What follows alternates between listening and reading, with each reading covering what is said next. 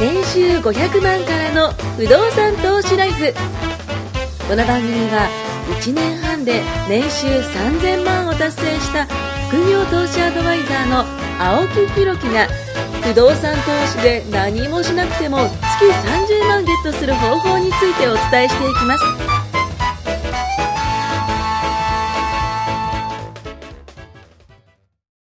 お願いします。お願いします。えっ、と、前回はね、ちょっと古着屋さんの話をさせていただいて、はいあのー、皆さんこれ不動産番組です。安心してください。でですねあの、不動産があるから、そこでやるんですもんね。前回、前々回はどちらかというと、不動産投資って僕らはね、ずっとその、住居系の話をしてきたと思うんですけど、はいはい住居だけじゃなくて、実は事業もできるんだよってことは僕はちょっと伝えたかったっていうのがね。ていうかなんか事業しようと思ったら、まあオンラインも最近多いですけど、うんうんうんうんなんだかんだ不動産いりますから。まあそうですね。ね確かに確かに。ねその場所、借だっりる場所。て今収録するのだって、あそうそうここ部屋がなきゃできない。そうん、それこそなんか駐車場でやってますみたいなね。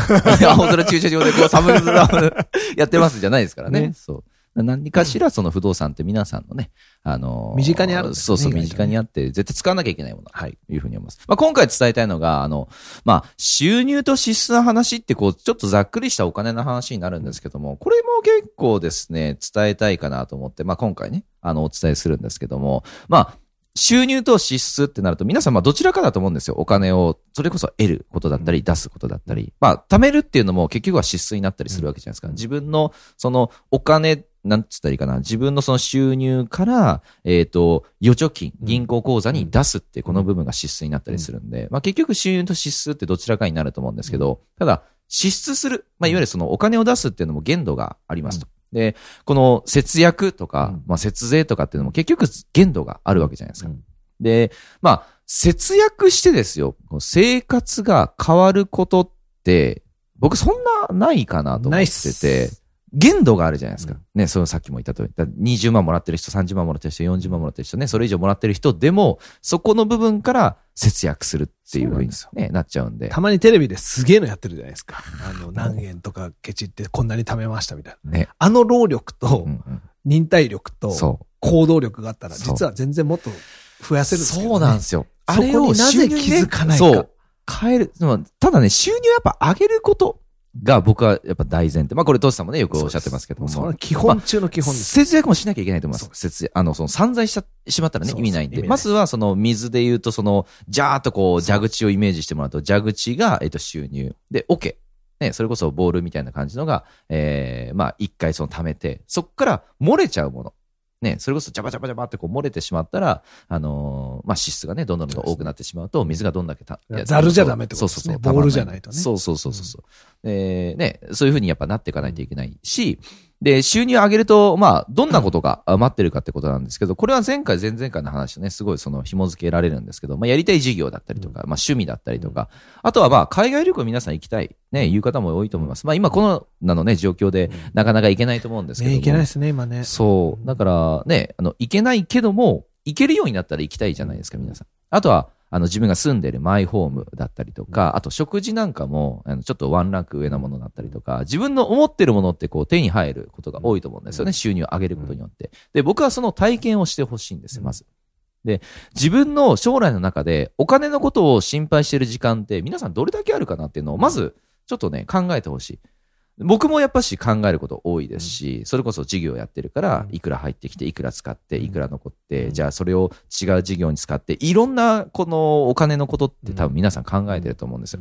で、皆さん、あの、働きに出かけてると思うんですけども、まあ、テレビでね、こういうアンケートを取ってました。20代から50代の方までに、なぜあなたは仕事、まあ、いわゆる会社勤めをしてますかっていう、こう、アンケートしたらしいんですけど、まあ、60%がですよ、まあ、生活するためですとか、生きるためですとかっていう回答だったらしいんです。60だけですか？もっと高いかと思った。あのー、60%がまずその理う由。まあ他には、えー、まあいろんな理由があったんですけど、ただ僕が思うにその10%も満たなかったのが、やりがいがある。うん、やりがいあるから今の仕事勤めてますっていうのは10%満たなかったんです。これ20代から50代の方ですよ。うん。あの、様々な考え方してるし、様々な経験値取ってる方々が同じ答えしてるんですよ。ってなると、生きるために仕事してるって形になっちゃうじゃないですか。まあ自分の収入、ね、上げる。ね、これがどれだけそのやりがいの部分にこうね、やっぱ変わっていくかっていうのと、あとはまああの本業ね、自分の今の本業だったりとか、副業。ね、これで、えっ、と、労力を、例えばじゃあ使って、えー収入を上げる。どれだけ大変なのかなって、ちょっと考えてほしいんですよ。よくなんか、やんや物販やった方がいいとか、うんアフィリエイトやった方がいいとか、あるじゃないですか。じゃあそれをね、若い時俺やったな。それクリックしまくってやりまくったけど、何一つ儲かんないですよ、ね。一つ儲かんないですよね。で、うん僕も、あの、様々な経験させてもらったし、うん物販もやってましたうん。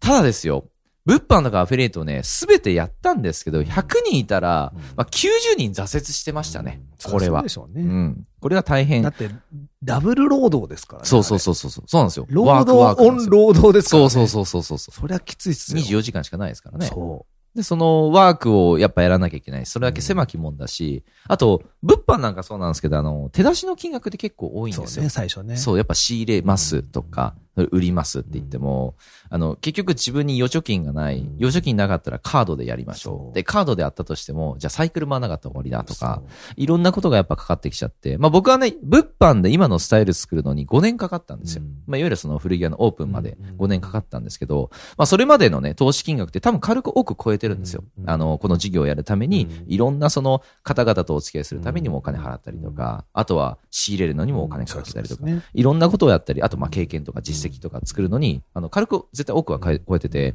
まあ人脈とかスタッフとか環境に恵まれるからうまくいくものであって、まあそれだけ大変なんですよ、事業やるのはね。まあ、あの、前回、前々回、事業やりましょうって言っといて、いきなりいきなり何なんだよって思うかもしれないですけど、まあ、実際に皆さんが本業の、えっ、と、年収を上げるとか、えっ、と、副業で、例えば物販とかアフィリエイトで、えーそれこそ収入を上げるってことは、これだけ大変ってことをまず、あの、分かってほしいんですよね。で、まあ、不動産投資したらじゃあどうなるのかって話なんですけども、これはまた違う話じゃないそうですか。だね。青木さんは逆にね、僕なんかはサラリーマン大家じゃないですか。はい。基本はね。まあ今いろいろやってますけど、はい。もともとはうんデビューといううんか、スタート十何年前は、本業はね、そうですよね。本業とそうそうそうそう大家さん物件持ってるだけだったんですよ、うんうんうんうん。当時は。でも、青木さん違ってて、そうっすねもう僕と出会った時には、バキバキ事業やってしたねはいで、その中に不動産入れたじゃないであ、すか。そうですね。後からこうそう入れ込んだ感じです。多分他のに比べて、めっちゃ楽だっていうこいとが分かってると思うんですよそうそうそう。ほ本当それもね本当に本当に。思いますよね。思いますなんて言うんだろう。リスクの高さ低さで言ったら、比べもならないし。あでも今思ったんですけど、トシさんに言われて気づいたのが、確かにそれがあるから僕不動産ってめちゃくちゃいいよっていうのそうが人よりも強いかもしれない絶対そう思う。あの、今まで水に切ってリスク取って、はい金借りてとはか、本当にきつい思いして、事業で軌道に乗せるまで大変だったのに比べたら、不動産のあの労力の少なさたるやこんだけですかって話じゃないですか。その後ずっと勝手に回るじゃないいやいや、ですか。もうもうもう勝手にぐるぐるぐるぐるね。回ってくれてますからね。はい。なんか比べるとすごいわかると。僕なんかいはやサラリー以外だったから、それしか思いつかなかったけど。逆だもんね。いやそうそうそうそりゃそうだな。いや、本当なんですよ。今おっしゃっうん。てね、いただいたように、その、まあ、不動産投資して、うん。まあ、ししてっていうか、まあ、僕はするべきだと思うし、で、これがどれだけ楽なのかっていうのもそうだし、まあ、不動産投資したらやっぱ安定した収入が入るじゃないですか。うんまあ、先ほども言った、やりたい事業だったり趣味だったりとか、まあ、海外旅行、マイホーム、うん。ね、食事など、自分の持ってるものに近づいていくことができるんですよ。うん。だから迷ってる暇があったら、僕少しでも行動してほしいなと思って。て、まあ、去年、えー去年末、年末ぐらいですね、あのー新たなお客様にこう、何人もお会いしたんですけども、その中でも半数以上が僕のアドバイスで進むことを選択してくれました。うん。でも、もうは、あの、半数の方っていうのは動かない。まあ別にそれはその人の人生だから僕全然いいんですけども、あなんかね、その、そ、そのなんだろう、やるやらないの選択肢は自分であるわけじゃないですか。別に僕が強制したわけじゃなくて、それをやるって決めて、じゃあその1年後またお会いしましょうになった時に、僕本当去年すごい嬉しかったのが、あの、何人かから連絡あったんですけど、青木さん今年もありがとうございました。あの、その年末のね、その挨拶の時に。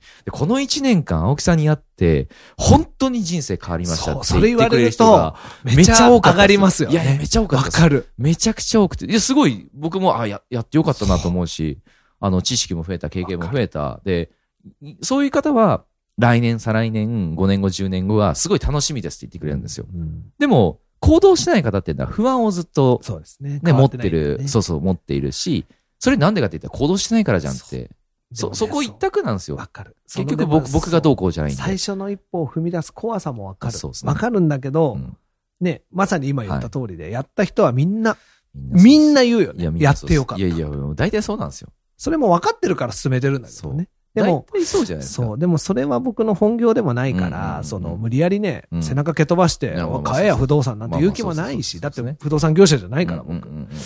でも、絶対って言っちゃいけないけど、やったらいいと思いますって言われたら、やらない選択肢はないと僕は思ってて。ちょっと今まででや、や、やるのが怖くて、あの、これ意味なかったなってことないじゃないですか、僕らにとっても。うん。例えば、すげえ怖いけど、バンジージャンプやりましたって言っても、うん。多分、やってよかったなって思う感想になると思うんですよ、うん。僕らの場合って。うん。いや、あんなん絶対やんなかった方がいいよっていうものって今までなかったなと思って。ね。例えばその食べ物でもそうですよ。うん。食べて美味しくなかったけど、うん今後こういう美味しくないものは何なのかっていそう選択肢になったりとか、うん。まあプラスになるものが結構多いんで、なんかそういう意味で言ったらもう家賃収入とかをね、こう得られてる方もね、あの、僕のアドバイスで進んでる方も多いですし、まあ先日25歳の方が僕にお問い合わせしてきたんですけど、うん。25歳の若い方でもですよ、あの、もう人生のことを考えてるわけじゃないですか。うん。それを30代、40代で動かないっていうのは僕なんでだかかなと思うんですよね。まあもう人生捨ててはないとは思うんですけども、人生皆さんこれからだと思うんで、まずは収入上げることで全て解決するんじゃないかな。イコールその手段が一個不動産がありますよっていうことが、まあ今回ちょっと伝えたかったなっていうのは思いますね。古着屋オープンさせるより、全然リスクない。ま あ確かに確かに。いや、本当に本当に。まあ確かにそうですね。思いません？だって、どっちかしかできなくて、ちょっと確まあ実に収入を上げに行くっていう二択だったら、絶対絶対もうやってるから、アド、ね、アドオンしてプラスもう一個っていうのだからいいけどもし自分にすごい大事なパートナーがいて、いまだ何もやってない、サラリーマンオンリー。うはい。で、ちょっと安定した収入増やしたい。うんうんうんはい、二択です。不動産買いますか？うん古着屋始めますか？と絶対不動産進める。皆さんどっち選ぶんですかね？どっち選びますいやうんわかんないけど、どっちもリスクあるように感じる。じゃあ、例えば不動産は1億借りああ、ます。はいはいはい。で、古着屋は数百万しか借りません。はいあ、そっち行くんってですかね？言うと、だから何がリスクで何が怖くて何が安定かが最初わかんないんああ、ですよまあ。確かに確かに。わかんないんです。本当にこれはね、わからない。うんうんだから、何億も借りてますみたいな話を僕がすると、はいはいはいドン引きする人も、ああ、それはいますわ。それイコールちょっとこう、危険度が高い風に見えね、るかもし借り入れっ。て思う。うんその物販で、例えば仕入れた値段とかとはまた違うじゃないですか、不動産で。物に値段がつくから。うんだって銀行が貸してくれるんだもん。そうなんですよ。古着屋やるから1億貸してくれって絶対貸してくれないから。一億は無理でしたね。うんうん。でも物件の値段が1億したら不動産は貸すしかない。そうですよね。そうそうそう。なんかあった時に回収できると思そうう。向こうは踏むしね。本当そう思います。。だから、すごくそこ難しくて、面白いのはでも4億、例えば借金がありますっていう話を僕がした時に、一棟アパート持ってて始めてる子は、いいなって言うんですよ。うんうんうんうん。早くそうなりたいなって。これ面白くないですか？そうそうそうそう。確かに確かに。全く不動産やったことない人に4億借金してる人、この人行かれてるって思われて怖い。ね、イコール怖いなんですよ。うん。でもやったことないことはみんなそれは怖いし。だって、今サラリーマンやってるけど、就職活動の時に会社選ぶのだって若干怖いじゃないですか。うん、どの会社入ろうかなとか、なんか本当にこの会社に自分の人生を預けて大丈夫かなとか、みんなそれなりの怖い思いをしながらうん選択をして、クリアして今日があるわけですよね。うんなんかしら、何にも一つも選択しないで大人になる人なんかいないから。確かに確かに。でもなってレールに乗った時に、もう思考が止まっちゃうと、うん。おしまいなんですよ。確かに。もう言われたことだけやって、もうそのレールだけ、出世しようとかね。うんなっちゃって、もうそれしか見えなくなると、うんもう結末は10年後のそこの上司、うんうんねうんうん。20年後の先輩、うんうん。見ればなんとなく結末ってめっちゃわかる見えるじゃないですか。でそこに自分のなりたい像がなかったら、他のことしなかったらそうなっちゃうんだから。確かにそうですよね。うん肉体的なピークはうん40、50じゃないじゃないですか。うんもっともっと早いわけですよ。だって昔は50で人死んでたんだから。寿命がそんなもんね昔は戦国時代とかなんでなので今は生きれないですか65、なんなら70まで働けって。昔だったら全身出ますよ。でもそこまで働いて71からゆっくりしてくださいっていう今。なんでって少子高齢化が進んで、働く人口がいないんだから、お前らのその年金払ってる場合じゃないの、お前ら自分で稼げっていううスタンスじゃないですか、今の日本って。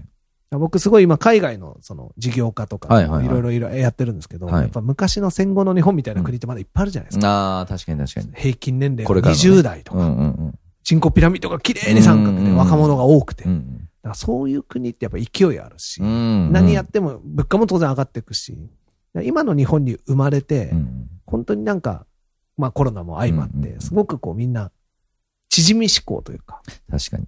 でも昔の日本って違ったはずなんですよ。うんイケイケどんどんでね。確かにそうですね。高度経済成長があっ。て1970年とか。今みたいになんか、行く先のないお金が溢れて自動的になっちゃうバブルじゃなくて、本当に勢いがあって、いろんなものが増えてったり、上がってった成長と、今の株価とかなんか絶対間違ってますから、ね。実態と全く乖離してる。ああ、よく言われますよ、ね、お金が行く先ないんですよ。すりすぎて、経済援助して、お金持ってる人余っちゃうから、どんどんまた投資して。だから、おかしなあれですけど、そうじゃないところってあるじゃないですか。確かに確かに。だから、すごくこう、そういうとこもあるんだよっていうのを知ってほしいし、確かに。そうじゃない人生にしたかったら、こうしなきゃとか、っていう回路、思考回路を持ってほしいし。ね、なんか収入上がると全部それが変わると思うし、僕も実際古着屋さんやるって言ったのは、まあ、あの、なんだろう、こう、建前で言ったら、こう、結構、その、まあ、本音も入ってますけども、その友人のその事業を、まあ、夢を叶えたいっていうのはあるんですけど、もう一個実は理由があって、あの、つまんなかったんですよ。そのなんか新しいことしないとつまんない。からね。そうそうそうそう。なんかずっとルーティン化って僕ダメなんですよね。うん、だから、なんかやることねえなってちょっとふと思っちゃったんですよ。新しいことをやりたい。そうそうそうそうそう、うん、で、その時に、あ、古着屋さんっていうのやったら、そのさっきの、いろんなその、あの、僕の素晴らしいパンフレットをね、お見せしたと思うんですけど、ああいうの作ったりとかする、とか、あとは段ボール運んだりとか、時間をそこに割くんですよね。それがなんか、あの、やりがいがあって、そうそうそうそうそう。でね、それはね、ある程度余裕がないとできないんですよ。まあまあ。今日食うパンがなかったああ、まあそうですね。人のためにとか。まあそうですね。絶対、これ綺麗事じゃないですよ。確かに確かに。マジで、家族4人でパン1個しかないのに、横で青木さんがひもじそうにしてても、なかなかあげない。まあ、あげられない。でもうちにパンが10個あったら、青木さん2つぐらい持ってきないってなるじゃないですか。確かに。これ当たり前。これ当たり前なんですよ。さっき、なんか、怪しい錠剤くれたじゃないですか。あれもあの、ちなみにですけど、あの、あの、サンプルトスさんに渡したじゃないですか。はいはい、あれ1ヶ月分大体7000円ぐらいするんですよ。あ、わかりました。そうそう。オン売られたら。でもね、例えばこれが、渡せますからね。7000円、そんなの人に払ってる余裕ないやつが世の中いっぱいあるじゃないですか。確かに確かに。本当に。確かに。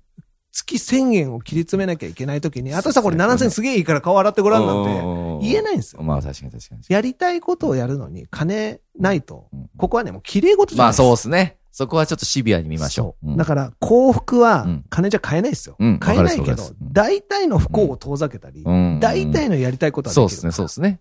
確かに。だから幸福、ハピネスね。は、もう時間とお金なんですよ。もう絶対です、これ。どっちかないと無理です。お金は死ぬほどあるけど、朝6時から夜2時まで、毎日クソみたいにベルトコンベヤみたいに働けって言われたら、全然幸せになれないし。時間はすごいあるけど、何も一問なしなんですよ。ねもう本当に伸び伸びと何しようかなって毎日歩くしか できない。公園散歩みたいな。あ、でも靴の底が減るからもう歩くこともできない。そうなったら困るじゃないですか。バランスよくね、両方欲しいんだけど、本当にね、やっぱ余裕はあって困らないし、人を助けたいと思った時に助けられないから、僕は本当不動産やっててよかったなと思うことがね、ここ数年いっぱいありました。まあ時間とお金どっちも取れますもんね、不動産だったらね。ただサラリーマンはいかんせん社畜なので、週5はね、持ってかれるわけですよ。まあそうですね。そこ僕の永遠の悩みなんですよ。もうずっともうここ何年もずっと悩んでる。これのおかげで、借り入れできてるのも分かるし、不動産が伸ばせてるのも、すごく分かってるから。そうですね。大企業のね、名刺は印籠に近いです。金借りるとき。確かに、母ってみんなありますよね。そうですよ。トッシーの、株式会社トッシーの社長ですとか言ったって、誰だこいつって銀行行くとなっちゃうじゃないですか。そこすごい歯がゆくて。そうっすよね。ある程度そのサラリーマンじゃないとできないことを、今年はやりきろうと思ってます。ああ、お、これはもうなんか卒業宣言がちょっと出てきましたけど。で、やりきってと思ってるけど、なかなか思い通りにいかない。去年もやりたかったこと4つ5つあげたけど、2つか3つしかできなかった。でもね、いいんです。できなかったことを今年やって、さらに付加価値でもう1個やって。そうやって毎年楽しく積み上げてそうそうそう。僕もそうなんです。やりたいことをやりたいから、無駄と書いてロマンもあるし。確かに。わかります。そのルーティン化しちゃって。いや、そうなんですずっと同じことやってることのつまんなさ。つまんない。サラリーマンは究極にそれですから。まあそうっすよね。月 すごい訴えてますね。月末。ね、やることといったら23年特に変わらず。あまあ、強いて言うと若い子の、ね、はいはいはい。育成とか、まあそっちは若干楽しいです。なんか、こいつこんだけできるようになった。はいはい。ああ。それはね、若干ね、嬉しいですけどね。なかなかそれがね。でも、こっから先、この会社にいて23年やってたスキルが、こっからあと23年同じだけ時間費やして、じゃあ倍に正比例になるかってやっぱそうじゃないですか。そんなことはね。でも外に一歩出れば、はい、ちょっとそうなんですよね。全部が新しいことだから、本当に。本当楽しい。いつもそこの定食屋のね、メニュー食ってたら、そうなんです隣のパスタとかね、そうそう、もっといいもの、お美味しいものたくさんあるんで。だから、一度しかない人生だから、うん、そういうのを叶えるために、ために、やっぱり副収入はあって困らないから不動産買っとけやと。ね。本当っすよね。まあ怖いのはわかるんで、その怖さの部分の理由を僕らに伝えてほしいんですよね。で、その解消できる僕ら、あの、まあねいね、薬持ってんじゃないですか。その薬をこう、ぼーっと渡すことができるんで。それは白い粉です。それを飲んでもらって、あの、もはい、うねね。あれがないと生きてい本当けいな。余計なお世話かもしれないけど、みんなやった方がいい。だかあ、ら聞いてて、そうですね。これを聞いて、うん本当に何かが変わりましたとかっうんてたまにいただくじゃないですか、言葉。。はい。あれ嬉しくないですか？いや、嬉しいです。嬉しいから、問い合わせ来る方はもう全員そうしたいんですよ、僕は。わかる。僕がこのラジオに出てはいめちゃくちゃ高額な出演料をももらってるんじゃないか疑惑が たまに出るんですよ。すいません、あの、僕何も渡してない。いや7000円の状態も ああ、そうです、そうです。もうそれはもうね使っていただいて。はい。休みの日にはい交通費払って、すいませんでも、やりたいから来るわけですかそうっすね、そうっすね。いや、こ嬉しいことれ、例えば変な話話、1万もらったってはい5万もらったってつまんなかったら来ないですよ。まあ申し訳ないそうっすねだってそうっすね週に2日しかないですよ、僕休み。そうっすよね。週5社畜してます。その、そのね、1ヶ月のうち一日をね。いつもだから8回休みがあるうちの8分の1もらってますからね。それって本当はプライス、プライスレスなんですけどでも楽しいから来るしここでまたいろんな情報がもらえるしそう、ですね。ね、こっからいろんなビジネスになったじゃないですか、過去も。間違いない。それは思います。ね本当にそ本当そう思うんですよはい。だから、全部顔出してみて。うんうんうんうんで、付き合わない人間って出るじゃないですかうんうん出ま。すそれも大事なんですよ。すね付き合ってみて合わないから付き合わない。う。うん、そうそうそう。それでで本当に。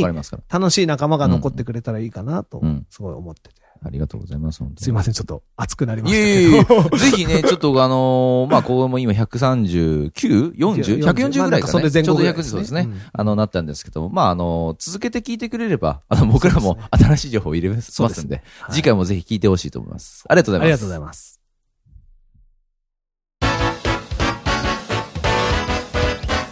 今回も年収500万からの不動産投資ライフをお聞きいただきましてありがとうございました。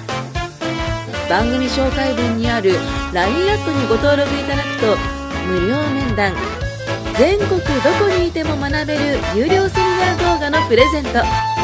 そしてこのポッドキャストの収録に先着で無料でご参加できます。ぜひ LINE アットにご登録ください。